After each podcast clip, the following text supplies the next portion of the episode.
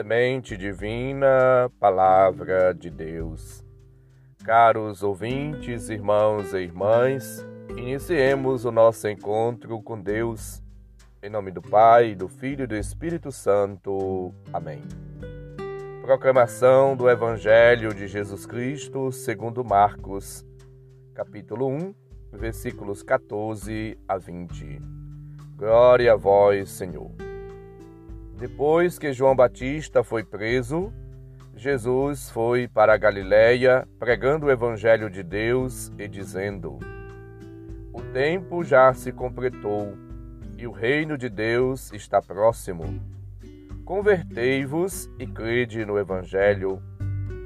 E passando à beira do mar da Galiléia, viu Simão e André, seu irmão, que lançavam a rede ao mar, pois eram pescadores. Jesus lhes disse: Segui-me, e eu farei de vós pescadores de homens.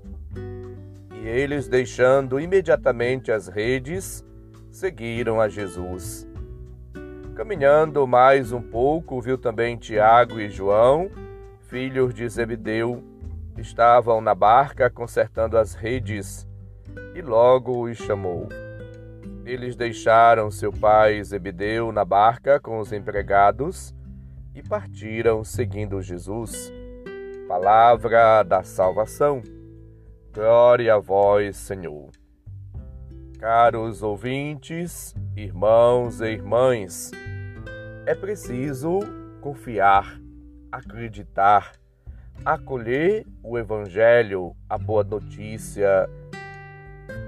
Estas palavras de Jesus, crer no Evangelho e converter-se, exige ao discípulo, à discípula, uma atitude radical, uma atitude nova, profunda, verdadeira, sincera, autêntica.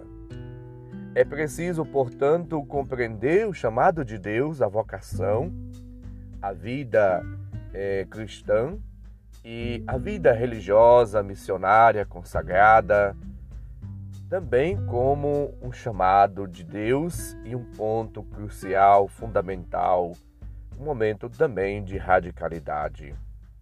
Somos chamados todos indistintamente a um novo êxito, a um caminho novo.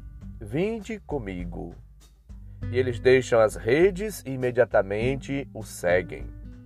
Esse dinamismo faz parte do olhar e do chamamento de Jesus.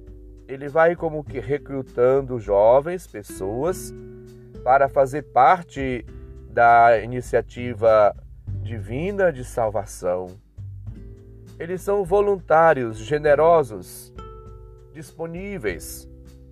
São pessoas que aderem, acolhem o projeto de Deus se lançam assim ao serviço dos irmãos e irmãs. É Deus que vem ao encontro das pessoas. A encarnação torna-se possível o seguimento, o caminhar com Jesus, o Filho de Deus feito homem. E esse seguimento implica deixar algumas pessoas, as coisas, os projetos pessoais, o que requer de todos, indistintamente, e de cada um em particular, algum sacrifício. O olhar de Jesus precede a tomada de decisão. Jesus que passa, vê e chama. É, portanto, a oportunidade para abandonar as amarras, os apoios, aquilo que nos escraviza para seguir Jesus, para caminhar com Ele a coragem, a esperança, a força, a capacidade transformadora divina, assim acompanham aqueles que aderem o seu projeto. Acolher o projeto de Deus como resposta de fé. Portanto, a fé deve ser a resposta do crente. Saibamos, portanto, viver na força de Cristo, na força do Espírito, a vida nova. Jesus passa também por aí, pela sua casa, pelo seu coração, neste momento, e também por aqui no meu. e fala para ti, para mim, para cada um e para todos. Arrependei-vos e crede no Evangelho, versículo 15. O reino de Deus está próximo. Somos chamados, portanto, a abraçar, a acolher o reino, os dons divinos, as graças de Deus. O reino de Deus não é uma questão de comida ou bebida, mas de caridade, de paz, de alegria no Espírito Santo. Para participar do reino, é necessário converter-se e acreditar. Acreditar em uma experiência de vida é aderir com toda a nossa pessoa a Cristo, porque o Evangelho, antes de ser um livro, uma palavra, uma doutrina, é para nós uma pessoa, Jesus Cristo. Portanto, o encontro com Cristo deve levar-nos a uma verdadeira, sincera, profunda e contínua conversão. Jesus, ele oferece os meios de salvação, o batismo. Ele mesmo se coloca aí diante de nós como o Salvador, a salvação em pessoa. É preciso, portanto, viver o perdão, a misericórdia, viver o amor, pregar a penitência como São João Batista. Os tempos se cumpriram, o reino de Deus está próximo. Fazei penitência e crede no Evangelho, Marcos 1,14. A penitência e a fé são condições para participar da vida divina, do reino de Deus, para viver e testemunhar Jesus Cristo e perseverar nas vias de salvação, no caminho de salvação.